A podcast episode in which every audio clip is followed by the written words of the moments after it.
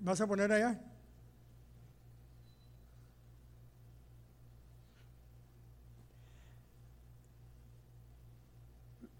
La palabra de Dios dice en el libro de Proverbios capítulo 31, verso 28 al 30. Se levantan sus hijos y la llaman bienaventurada, y su marido también la alaba. 29. Muchas mujeres hicieron el bien, mas tú sobrepasas a todas.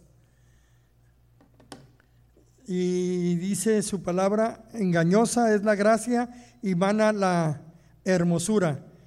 La mujer que teme al Señor, esta será alabada.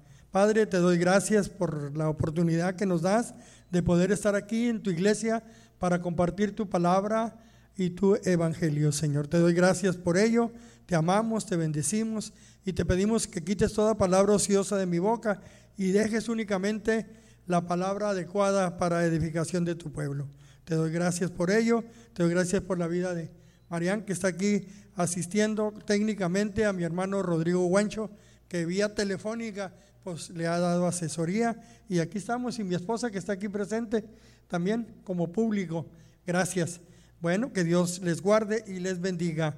La madre que tiene título El amor de una madre. Bueno, se levantan sus hijos y la llaman bienaventurada y su marido también la alaba.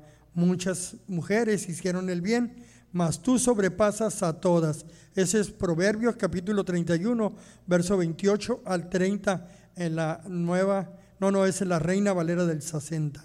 El verso 30 dice, engañosa es la gracia y vana la hermosura. La mujer que teme al Señor, esta será alabada. Sí, hay un día muy especial durante el año, pues que fue el domingo para los que residimos aquí en Estados Unidos y también para los que estamos en México, Mexicali, pues fue el lunes, el 10 de mayo.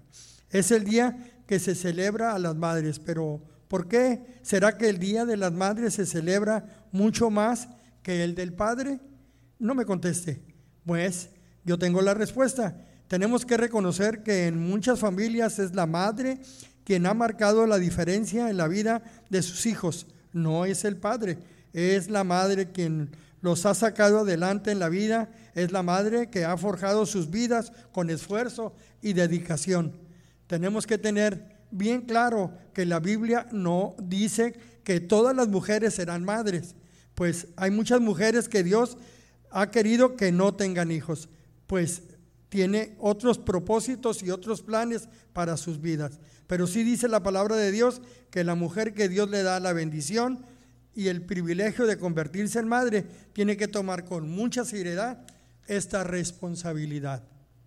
Toda mujer que Dios le ha permitido ser madre tiene que saber que su papel de madre puede tener un impacto muy grande, tanto positivo como negativo, sobre la vida de sus hijos, pues la madre es la primera que afecta al niño, es la primera que, se, que lo disciplina, es la primera también que lo alimenta y todo esto tiene un efecto muy grande en la vida de cada uno de sus hijos. Pero este día, en este día vamos a reflexionar un poco por medio de lo que la palabra de Dios nos dice de las características que tiene que tener una madre, el amor de una madre, que marca la diferencia en la vida de sus hijos. Es decir, que su influencia es de bendición para su desarrollo, su influencia es determinante para que sus hijos e hijas tengan una vida llena de bendición y una vida plena. Veamos en la Biblia las características principales de algunas madres que son mencionadas en la palabra de Dios, por medio de las cuales podemos ver que necesita una mujer para tener una influencia positiva en la vida de sus hijos. Número uno, la primera madre que marcó la diferencia es Jocabet. Jocabet, fíjese bien el nombre, Jocabet. ¿Sabe lo que significa? significa Jehová es gloria o la gloria de Jehová. Estos ejemplos estuvimos hablándolos el domingo en el tiempo de oración aquí en la iglesia, el día domingo. Sí, Jocabet. En Éxodo capítulo 2, verso 1 al 10, dice la palabra de Dios. Éxodo 2, del 1 al, al 10. Reina Valera del 60. Un varón de la familia de Leví fue y tomó por mujer a una hija de Leví. Dos, la que concibió y dio luz a un hijo, y viéndole que era hermoso, le tuvo escondido por tres meses. Tres, pero no pudiendo ocultarle más tiempo, tomó una arquilla de juncos y la calafateó con asfalto y brea, y lo colocó en ella al niño y lo puso en una carrizal a la orilla del río, lo que llamamos comúnmente un Moisés. Y cuatro, y una hermana suya se puso a lo lejos para ver qué es lo que pasaría. 5. Y la hija de Faraón descendió a, lavarse al río y paseándose con sus doncellas por la ribera del río, vio ella la horquilla en el carrizal y envió a una criada suya a que lo tomase. Y al ver en su interior, y cuando lo abrió, vio al niño, y, y aquí es que el niño lloraba y teniendo compasión de él, dijo, de los niños de los obreos es este niño. Siete, entonces su hermana dijo a la hija de Faraón, iré a llamarle a una nodriza de las hebreas para que le críe este niño. Y ocho, y la hija de Faraón respondió, sí, ve. Entonces fue la doncella, llamó a la madre del niño. Nueve, a la cual dijo la hija de Faraón, llévate a este niño y críamelo, y yo te pagaré. Y la mujer tomó a su niño y lo crió. Órale, le pagaron hasta por criar a su propio hijo. Verso 10, y cuando el niño creció, ella lo trajo a la hija del faraón, la cual lo prohijó y lo puso por nombre Moisés, diciendo, porque de las aguas lo saqué. Qué interesante el amor de una madre que por darle vida decidió desprenderse de él. En Hebreos capítulo 11, verso 23 de la Reina Valera del 60, Hebreos 11, 23, Reina Valera del 60 dice, por la fe, Moisés, cuando nació, fue escondido por sus padres por tres meses, porque le vieron niño hermoso y no temieron el decreto del rey.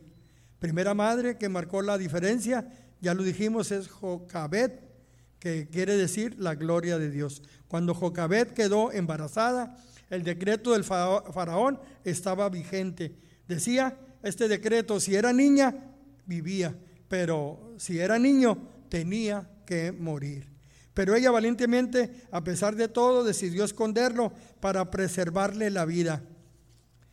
En nuestro país hay muchísimas Jocabet, mujeres que a pesar de que quizás se, se dieron cuenta de su embarazo, no era una muy buena época, solteras, sin dinero, jovencita, rechazada por el padre del bebé, avergonzada por su familia, pero valientemente dijeron en su corazón, no lo voy a matar, no lo voy a abortar. He decidido tener a mi bebé. He decidido tener a mi bebé. Quizás no has podido darle a tus hijos la ropa más cara o de marca que tienen muchos niños. No has podido darle una casa con lujos o una educación en un colegio privado pero sí has marcado la diferencia en su vida, porque a pesar de todo lo que tuviste que sufrir por haber salido embarazada, decidiste que tu hijo tenía que nacer.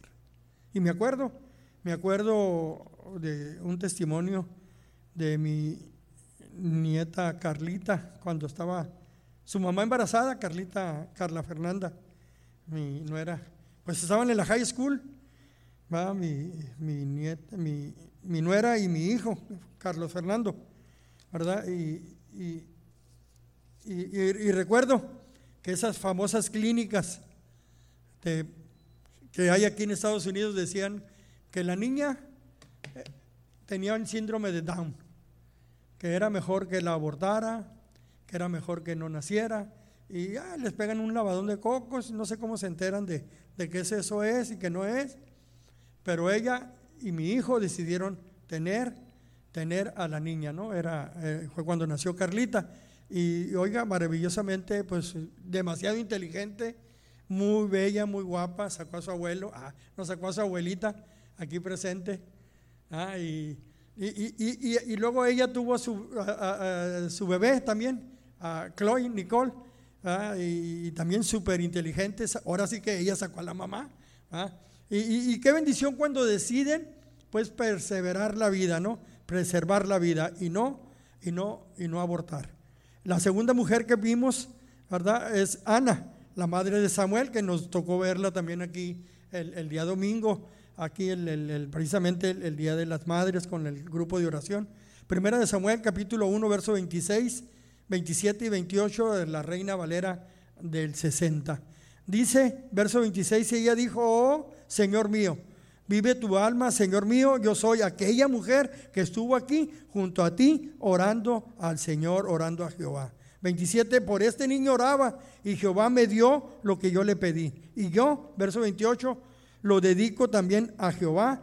Todos los días que viva será del Señor y adoró allí a Jehová. Qué interesante, ¿no? Pidiendo y clamando por un niño que en cuanto nació lo entregó al servicio de Dios. Se desprendió de él. Primera de Samuel capítulo 2, versos 18 y 19 de la Reina Valera del 60. Primera de Samuel 2, 18 y 19. Y dice el 18, y el joven Samuel ministraba en la presencia del Señor vestido de un efod de lino. 19, y le hacía a su madre una túnica pequeña y se la traía cada año cuando subía con su marido para ofrecer el sacrificio acostumbrado. ¿Qué vemos aquí? Pues una madre que se desprende de su hijo y que únicamente lo ve una vez al año. Así es, Ana oró grandemente por concebir un hijo, pues era estéril, óigalo bien, era estéril y Dios le dio un milagro y pudo concebir y el Señor le regaló la bendición de ser madre. Pero cuando su hijo nació, ella lo llevó a la casa de Dios, a la iglesia, y Samuel creció allí. Samuel vivía en la casa de Dios, pues estaba consagrado para Dios. Y el vivir en la casa de Dios marcó una gran diferencia en la vida del joven Samuel. Primera de Samuel capítulo 2 verso 26, a Reina Valera del 60 dice, y el joven Samuel iba creciendo y era acepto delante de Dios y delante de los hombres. Qué interesante es, ¿no? En la casa de Dios, bendecido por Dios, ¿verdad? El amor de una madre. Primera de Samuel capítulo 3 verso 19 dice, eh, y Samuel creció y Jehová estaba con él el Señor estaba con él y no dejó caer en tierra ninguna de sus palabras. ¿Oyó? Samuel era un joven agradable a Dios y agradable a los hombres y la gracia de Dios estaba con Samuel. ¿Cuántas madres han clamado grandemente por tener a sus hijos o por tener un hijo? Pero hoy que los tienen, oiga, llamado, hoy que tienen a sus hijos, no los traen a la iglesia, no los traen a la casa de Dios, los dejan en su casa por muchas razones. Y vamos a señalar unas cuantas razones que pueden decir, dicen, dicen, ah, me los pueden golpear. Porque hay niños muy impetuosos, muy acelerados, corren de aquí para allá y me los pueden golpear. Otras dicen, no los llevo porque me los pueden contagiar de COVID o con alguna enfermedad contagiosa. Piensan también que sus maestras o maestros no están pendientes de ellos. ¡Qué bárbaro! Etcétera, etcétera. Y podríamos poner muchos ejemplos. O no dejan que vengan al grupo de jóvenes cuando ya son más jovencitos de 13, 14, 15, 16 y no los dejan venir y les dicen, no te fanatices, quédate en casa, no te fanaticen. Pero no se dan cuenta de la gran bendición que es que nuestros hijos crezcan en la casa de Dios, que crezcan con el conocimiento de Dios, que crezcan bajo la palabra de Dios, que crezcan bajo la instrucción de Dios. Qué irónico es que los padres lleven a sus hijos al cine, los lleven a comer al restaurante, los lleven al colegio, a las escuelas, pero no los queremos traer a la iglesia, no los queremos traer a la casa de Dios. Dedica, mi amado hermano, dedica tus hijos a Dios. Madre, dedica tus hijos a Dios. Yo fui dedicado a Dios cuando chiquillo. Mire, aunque me desvié, pero aquí estoy sirviendo al Señor. No tengan temor, mi amado hermana, mi amada hermana, no tengas temor. No se canse de orar por su por el futuro de sus hijos. No se canse de pedirle al Señor que cumpla sus sueños sobre sus hijos. No deje de orar por ellos. La número tres, ¿verdad? Que vemos aquí como ejemplo de madre es a y Loaida. Ah, lo dije bien. Ah, porque unos dicen Loida, lo, Loida, Loida. Bueno. Segunda de Timoteo, capítulo 1, verso 3, 4 y 5 de la Reina Valera del 60, dice verso 3, doy gracias a Dios al cual sirvo desde mis mayores con limpia conciencia de que sin cesar me acuerdo de ti en mis oraciones noche y día. Cuatro, desde deseando verte al acordarme de tus lágrimas para llenarme de gozo. Cinco, trayendo a la memoria la fe no fingida que hay en ti, la cual habitó primero en tu abuela, Loaida, y en tu madre Eunice. Y estoy seguro que también en ti, Timoteo. Si hay algo que marca una gran diferencia en la vida de un hijo, óigalo bien, es la fe real, es la fe con, no fingida, es la fe genuina, es la fe real de una madre. Y en el caso de Timoteo, de su madre y también de su abuela. El caso de Timoteo es un caso de muchos jóvenes hoy en día, cristianos hoy en día. Su madre y su abuela son o eran cristianas, pero su padre es inconverso. ¿Cuántas veces no nos damos con estos casos? La mamá convertida al Señor, la abuela convertida al Señor, pero el abuelo o el padre inconversos. Miren lo que dice el libro de Hechos, capítulo 16, verso 1 y 2 de la Reina Valera del 60. Hechos 16, verso 1 y 2 dice. Después llegó a Derbe y a, la, y a Listra, y he aquí había allí cierto discípulo llamado Timoteo, hijo de una mujer judía creyente, pero de un padre griego. Y daba buen testimonio de que los hermanos que estaban en Listra y Iconio. O sea, que tenía buen testimonio, ¿verdad? Qué bárbaro. Pero a pesar de la influencia negativa de tener un padre pagano, es decir, idólatra, Timoteo, óigalo bien, se convirtió en un gran predicador, en un gran orador, en un expositor de la palabra de Dios.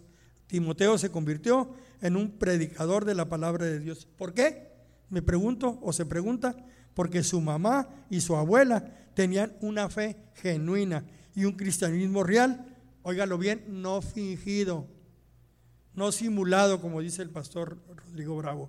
Hay mucha simulación hoy en día, pero aquí vemos que su mamá y su abuela tenían una fe genuina y un cristianismo real, no fingido. Y si hay algo que marca la vida de nuestros hijos, es que nuestro cristianismo sea real, que no haya diferencia entre sus padres, mi amado hermano, en la iglesia, ¿verdad? Y sus padres en casa. Que no nos comportemos de una forma diferente en la iglesia y en una forma diferente en casa que puedan ver que el poder que de Dios verdaderamente cambia las vidas de las personas. Y podíamos dar testimonios de esto que sucede, pero ahí lo vamos a dejar por el tiempo. No hay papel más influyente y poderoso en el mundo que el de un padre o una madre.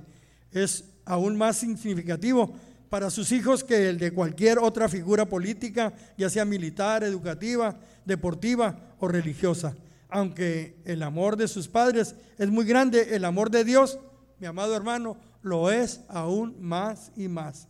En el Salmo 27, verso 10 de la nueva versión internacional, dice, aunque mi padre y mi madre me abandonen, el Señor me recibirá. Aunque mi padre y mi madre me abandonen, el Señor me recibirá. Uno, madres que han bendecido mucho. Ninguna persona en el mundo puede producir tal impacto más profundo en el individuo que sus padres. La madre especialmente por su dedicación y su ternura va a lograr que sus palabras y acciones nunca se olviden. Sus caricias dejan una impresión indeble y el recuerdo de su presencia dura para toda la vida. Para toda la vida. Hoy en día, mamá ya no está conmigo. En noviembre partió con el Señor. Pues ahora sí que soy huerfanito de padre y madre, pero el recuerdo de mi madre lo tengo presente. Dice el Salmo 22, verso 9, nueva versión internacional, pero tú me sacaste del vientre materno, me hiciste reposar confiado en el regazo de mi madre. Y, qué bendición ver a esas madres cargando a sus bebés, ¿verdad? Apoyándose en su regazo. Si, fuiste bendecido por una buena madre, cosecharás sus beneficios por el resto de tu vida. Si tu madre te descuidó o falló en apoyar a tu padre, eso no podrá borrarse nunca. Abraham Lincoln lo dijo de una manera, nadie es pobre si tuvo una madre santa o piadosa. Su papel es más influyente y recompensador en todo el mundo. En el libro de Proverbios capítulo 1, verso, verso 8, al final, en la Reina Valera del 60 dice, y no desprecies la dirección de tu madre. La sociedad moderna ha estado rebajando el papel de la madre y de esposa. Los medios de comunicación le enseñan a la mujer a realizarse fuera de su casa. Las madres y esposas por años han sido ridiculizadas y menospreciadas. Esto ha sido causa de que millones de niños sean atendidos en guarderías por personas que no son sus padres. Madre, aprende a instruir y disfrutar a tus hijos. En el libro de Proverbios, capítulo 23, verso 21, perdón, 25, 23, 25 de Proverbios, la nueva versión internacional nos dice que se alegren tu padre y tu madre, que se regocije la que te dio la vida.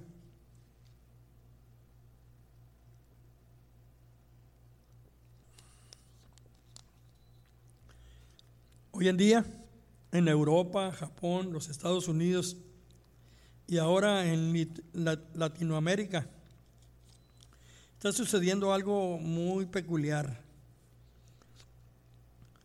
A los padres, muchos ven a sus hijos como unas cargas, como algo pesado, porque requieren mucha dedicación, requieren mucha atención, requieren mucho tiempo y sobre todo dedicación. Esto es un síntoma de gran egoísmo en nuestra sociedad. Cuando una pareja se casa, su pensamiento no debería de ser cuánto voy a recibir, sino cuánto estoy dispuesto a dar. El apóstol Pablo dice en el libro de Hechos, capítulo 20, verso, 20, verso 35, perdón, Hechos 20, 35, más bienaventurado es dar que recibir. El resultado de esta falta de atención es que tenemos bebés prematuros, bebés abusados, bebés traumados, jóvenes rebeldes y adultos resentidos e inmaduros. Por eso que cuando crecen hoy en día, lo más que tú puedes ver en todas las iglesias la mayoría de ellas, que se hacen seminarios, ¿verdad? De sanidad interior. Muchas pláticas de sanidad interior, muchos seminarios de sanidad interior. Si queremos ver un buen fruto en la familia, debemos dejar las opiniones populares y las tendencias de la sociedad y servir lo que dice el consejo de la palabra de Dios para cada uno de nosotros en el libro de Proverbios, capítulo 24, verso 3 y 4, la, Reina Valera del 60 nos dice, con sabiduría se edificará la casa. ¿Oyó bien? Con sabiduría se edificará la casa y con prudencia se afirmará y con ciencia se llenará las cámaras de todo bien preciado y agradable. Los versículos anteriores nos hablan del establecimiento, edificación y afirmación del hogar fundamentado en Dios. ¿Quieres un hogar sólido? Pon como fundamento la palabra de Dios. ¿Cómo se construye un hogar sólido? Vimos ahí en el libro de Proverbios 24, 3 y 4. Vemos que un hogar se construye primero con sabiduría. ¿Qué es la sabiduría? La sabiduría es la habilidad de ver la vida con discernimiento como Dios lo percibe. Dos, con prudencia, dice este libro de Proverbios. ¿verdad? Con prudencia. ¿Cómo se edifica y se construye un hogar sólido? Con prudencia. Prudencia es la destreza para responder ante una situación con inteligencia, sobre todo en una situación difícil. Y conciencia, conciencia que es la cualidad de aprender y perspectivamente, y perspectivamente descubriendo y creciendo del conocimiento espiritual. Poner en, en obra, ¿verdad? Todo el conocimiento espiritual. La clave para un hogar bendecido es que exista amor a Dios y al prójimo. En una ocasión le preguntaron al Señor Jesucristo, ¿cuál es el principal mandamiento de todos? Si tenemos este amor, amado hermano, y esta fuerza, lo vamos a lograr. Marcos capítulo 12, verso 29 al 31, en la Reina Valera del 60, dice la palabra de Dios. Jesús respondió, el primer mandamiento de todos es, oye Israel, el Señor nuestro Dios, el Señor uno es. Y luego dice, y amarás al Señor tu Dios con todo tu corazón y con toda tu alma y con toda tu mente y con todas tus fuerzas. Este dice es el principal mandamiento y el segundo es semejante, dice, Amarás a tu prójimo como a ti mismo. No hay otro mandamiento mayor que estos. Mi amado hermano, si tú amas al Señor con todo tu corazón, con todo tu corazón, con todas tus fuerzas, con toda tu alma y con toda tu mente, debes acatar a lo que dice la palabra de Dios, que el, el segundo es semejante a amar a Dios, que debes de amar a tu prójimo, ¿verdad? De la misma forma, de la misma fuerza, como lo dice su palabra, como amas a Dios. Para un esposo o una madre o esposa, su prójimo, en primer lugar, es su esposo. Para la madre es su esposo y la de sus hijos. ¿Ah? Esos son sus primeros semejantes, a los cuales debemos de amarlos con todo nuestro corazón, debemos de amarlos con toda nuestra mente y con todas nuestras meses, con todas nuestras fuerzas. El amor verdadero se cultiva cada día. El amor es una bendición. La idea del príncipe azul es un cuento para ingenuas, mi amada hermana. En el libro de Proverbios capítulo 2, verso 6, nueva versión internacional, dice, porque a el Señor da la sabiduría, conocimiento y ciencia, brotan de sus labios. Mediante la sabiduría de una madre se construye el hogar y sus miembros se fortalecen para desarrollar todo su potencial como creyentes que son. Proverbios capítulo 2, versos 10 y 11, la nueva versión internacional, nos dice 10, la sabiduría vendrá a tu corazón y el conocimiento te endulzará la vida. La discreción te cuidará, la inteligencia te protegerá. Dos, mediante la prudencia de una madre, da una respuesta inteligente en lugar de una reacción de momento. Con eso se vuelve el orden y rectitud al hogar y al matrimonio. Proverbios, sí, porque dicen que para pelear se necesitan dos, ¿verdad? No se necesita uno. Proverbios capítulo 3, verso 5, la nueva, la Reina Valera del 60 dice, fíjate de Jehová de todo tu corazón y no te apoyes en tu propia prudencia. No te creas muy inteligente. Apóyate en Dios. Mediante la ciencia de una madre se disipa la ignorancia y se procura la verdad. Esto hace que la vida en familia se llene hasta rebosar de riquezas espirituales que nunca pueden ser destruidas, como el amor genuino, el respeto mutuo y las actitudes positivas y la profundidad de los caracteres. Proverbios capítulo 14, verso 8, la Reina Valera del 60 dice, la ciencia del prudente está en entender su camino, mas la indiscreción de los necios es engañosa. A todas las madres y esposas Dios quiere darles tres virtudes que ya señalamos que son la sabiduría, la prudencia y la ciencia. Las mamás tienen una ventaja sobre los papás de la criatura. Ustedes la sienten y empiezan a, a conocerla antes que el hombre, porque dura nueve meses en su vientre. En el Salmo 139, verso 16, Reina Valera del 60 dice, mi embrión vieron tus ojos y en tu libro estaba escritas todas aquellas cosas que fueron luego formadas, sin faltar una de ellas la enorme importancia de la madre y la familia. A los varones los golpea el impacto de la responsabilidad paternal cuando vemos al bebé por primera vez. Y yo me recuerdo cuando nació mi primer hijo, hijo el junior. Yo andaba de vago, baquetón, político, había caído en la cárcel. Pero todo cambió cuando vi a mi junior, cuando vi a mi hijo. Y deseé ser una persona diferente para dejarle un buen legado y darle un buen ejemplo. Pero las madres, pero las madres, pero las madres, óigalo bien, me está sonando el teléfono, es mi nuera Alma. Pero las madres lo sintieron meses antes e instintivamente podían sentir la necesidad del bebé. Dios ha capacitado en un área a las mamás para que se encariñen y puedan atender con toda solicitud a sus bebés. Solo piensa en esto, nada en el mundo es más importante que su esposa y sus hijos. La Biblia enseña en el Salmo 128, verso 3, Reina Valera del 60, nada es más importante que tu esposa, tu esposo o tus hijos. Tu mujer será, tu mujer será como vid que lleva fruto a los lados de tu casa, tus hijos como planta de olivo alrededor de tu mesa. Un hombre con una esposa que ama a Dios y a su familia es muy bendecido. Sí, somos bendecidos cuando nuestra esposa, ¿verdad? Ama a su familia y ama a Dios. Salmo 128, verso 4, Reina Valera del 60, dice aquí que así será bendecido el hombre que teme al Señor. ¿Cuáles son los beneficios de recibir una familia con una madre y una esposa dedicada? En el libro de Proverbios capítulo 24, versos 3 y 4, la nueva versión internacional nos dice, con sabiduría se construye la casa, con inteligencia se echan cimientos, con buen juicio se llenan sus cuartos de bellos y extraordinarios tesoros.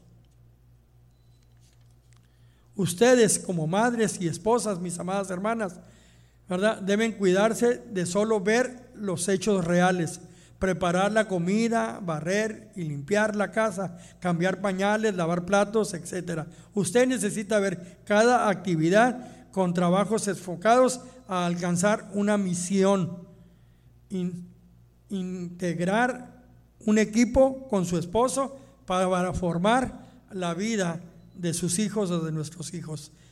Forme un equipo con su esposo. Las vidas de sus hijos son muchísimo más importantes que todo el oro del mundo. Ver por su por qué escogió Dios a Abraham para formar una nación.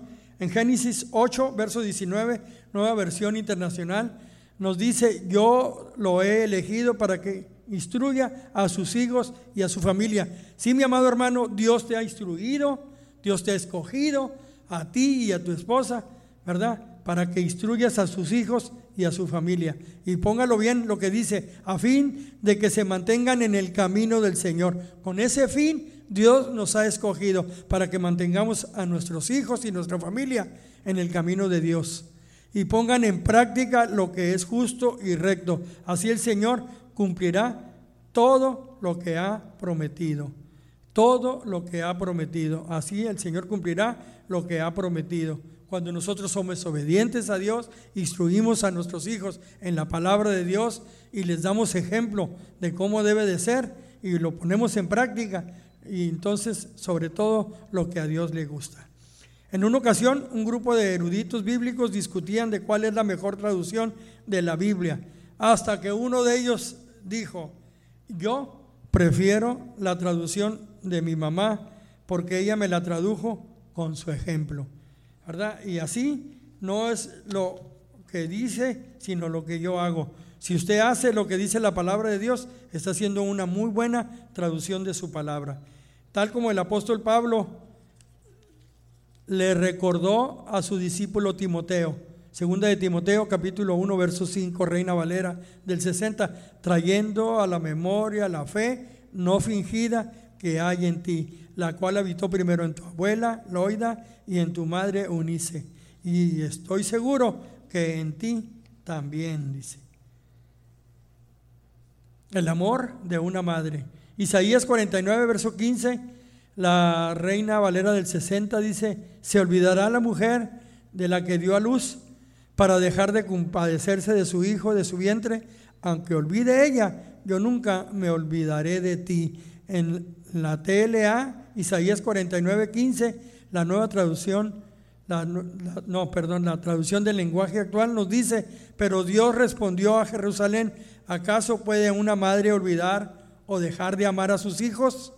Y aunque ella lo olvidara, yo no me olvidaré de ti. Sí, mi amado hermano, ¿cuándo has visto, aunque se han dado casos, ¿verdad? De hijos abandonados, pero son contados. ¿ah? El amor de una madre por sus hijos es incomparable, solo la supera el amor de Dios que tiene por cada uno de nosotros. El Señor ha sido bueno en depositar sobre las madres un amor que permite que hagan lo imposible por un hijo y eso es algo que tenemos que valorar en estos días. Y ya lo vimos, los ejemplos bíblicos del amor de una madre. Vimos primero el amor de la madre de Moisés, Jocabet, que quiere decir la gloria de Jehová, la gloria de Dios que lo, leímos ahí en el libro de Éxodo, capítulo 2, versos 3 al 10. El amor que tuvo una madre sobre su hijo Samuel, ¿verdad? Que también lo, vimos ahí. El amor de la madre del tiempo de Salomón. No, se me había pasado este, este, este ejemplo, ¿verdad? Que sí lo vimos el domingo. Con no te di las escrituras, pero ahí está en Primera de Reyes, capítulo 3, verso 26, ¿verdad? Ah, cuando en aquel tiempo se le presenta una discusión, ¿verdad? Porque dos mujeres habían dado a luz y uno de sus hijos había fallecido y una decía, este es mi hijo y la otra decía, no es mío y la otra decía mío y la llevaron ante el rey Salomón que se la decían que era el hombre más sabio sobre la tierra y le dijeron que decidiera cuál era el hijo de, ellos, ¿no? Y entonces eh, una decía es mío, la otra decía es mío y la otra es mío y el otro es mío y, el rey el rey Salomón dijo, tráeme una espada y pártalo por la mitad y dale la mitad a una y la mitad a la otra.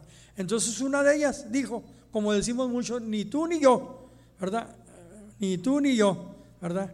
Pártalo, ¿no? Porque una dijo, no, no lo partas, da, entrégaselo a ella, ¿verdad? Entrégaselo a ella, prefiero verlo vivo aunque esté separado de él. Y la otra dijo, no, ni tú ni yo, pártelo. Y el rey dijo, esta no es la madre, la madre es la que no quiere que muera. Entonces vemos el amor de esa madre, ¿verdad? Aún pensando en que podría ser separada de su hijo, ¿verdad? Para entregarlo con tal de que viviera. Pero una de las del valor que tuvo la madre de Jesús para soportar los padecimientos de su hijo Jesucristo. Ese es el amor muy grande, ¿no? Ver a una madre, ¿verdad? Que lo vio sufrir en la cruz, lo vio ser castigado, lo, lo vio ser crucificado. Dice Juan capítulo 19, verso 25, la, historia completa de esta narración para que usted la pueda leer en su casa está en Juan capítulo 19, verso 23 al 37. Ahorita nada más vamos a leer el verso 25 de la Reina Valera del 60. Estaban junto a la cruz de Jesús su madre y la hermana de su madre, María, mujer de Cleofas, y María Magdalena. Sí, allí estaba al pie de la cruz su mamá, María, viendo morir, viendo sufrir a su hijo. Ante todo esto, ¿Qué actitud debemos mostrar hacia nuestras madres, hacia nuestras esposas? Mi amado, se lo repito, ¿qué actitud, usted hijo que me escucha a través de esto, usted jovencito, qué actitud tienes ante tu madre? ¿Verdad? Cuando te llama la atención y, muchas veces decía, ay mamá, eso ya pasó de moda, estamos en otros tiempos, es el siglo XXI. ¿Qué actitud debemos de tomar? Uno, la de honrarlas, de honra de honrarlas.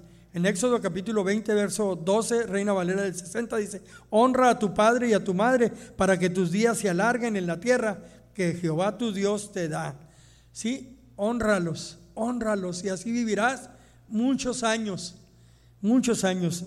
Mi padre fue un, un hombre que honró a su, a su madre, ¿verdad? Y pues murió casi de 100 años mi papá.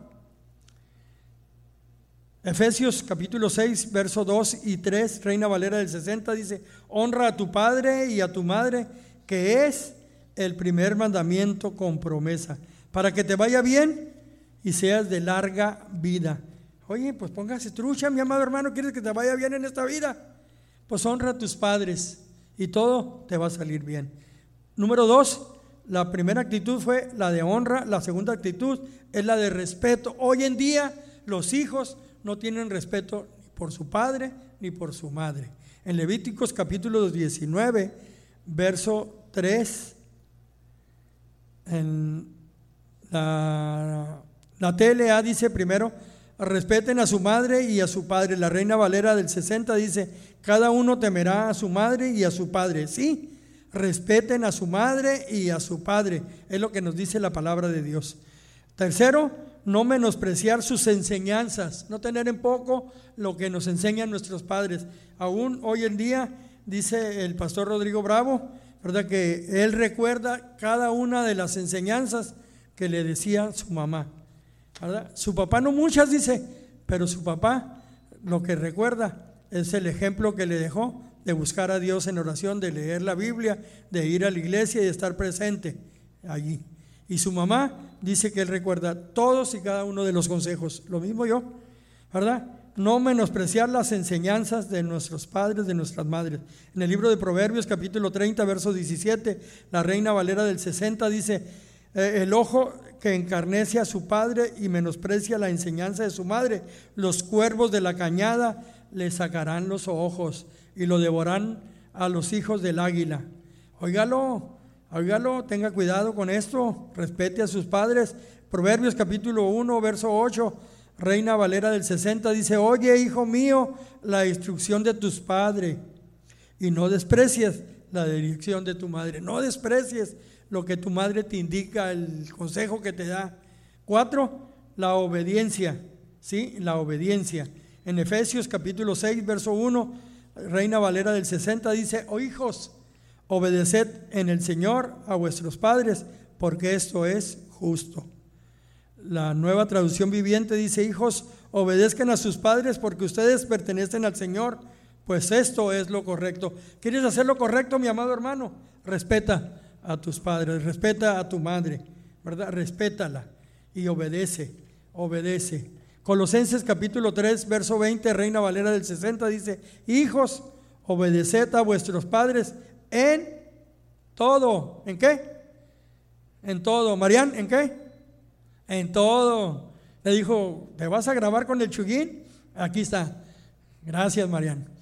Dice, hijos, obedeced a vuestros padres en todo, porque esto agrada al Señor. En la TLA, el mismo versículo de Colosenses 3:20 dice, ustedes los hijos, ustedes los hijos, todos somos hijos, no nacimos de probeta, ¿verdad?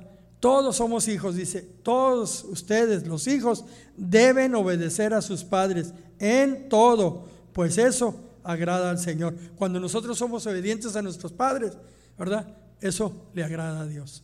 Como conclusión, sin duda una madre es un regalo de Dios. El regalo hacia sus hijos es incondicional, por lo cual debemos celebrarla no solo un día especial, sino todos los días del año. Así que Mariano, ahorita llegas y le das un abrazo a tu mamá y un beso y le dices que la quieres mucho, ¿verdad? Y que le das las gracias al Señor porque tienes una madre que se preocupa, que te alimenta, que te viste, que te instruye, que te educa, que te da dirección. Al honrar a nuestra madre, pintamos una sonrisa en el rostro de nuestro Dios. Padre, te damos gracias por tu amor, por tu misericordia. Gracias, Padre, porque vistes y manifestaste todo tu amor en una madre, lo depositaste. Y nosotros podemos experimentar ese amor tuyo al conocer, Señor, el amor de una madre.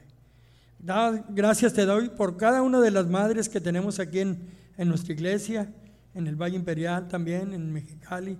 Todas las que son madres, Padre, te pido una que, que tú les guardes, tú les bendigas, que les des una familia sólida, una familia fuerte, una familia bendecida, hijos obedientes sobre todo, que sean prosperados, que los sueños que tiene Dios, que los planes que tenga Dios para ellos, para sus hijos, se vean realizados por la obediencia de ellos. Yo te doy gracias por ello. Te doy gracias por mi esposa aquí presente, que te pido que la guardes, que la bendigas, que cada uno de sus hijos, Señor, los vea ella coronados con el éxito.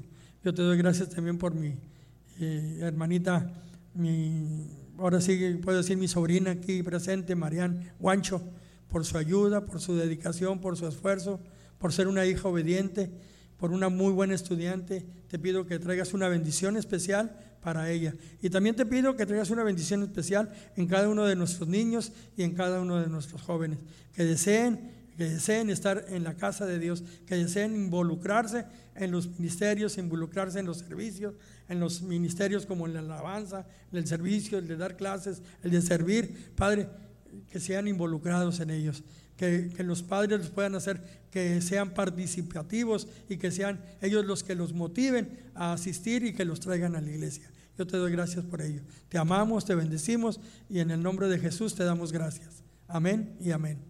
Que Dios los bendiga, mis amados hermanos. Bendiciones.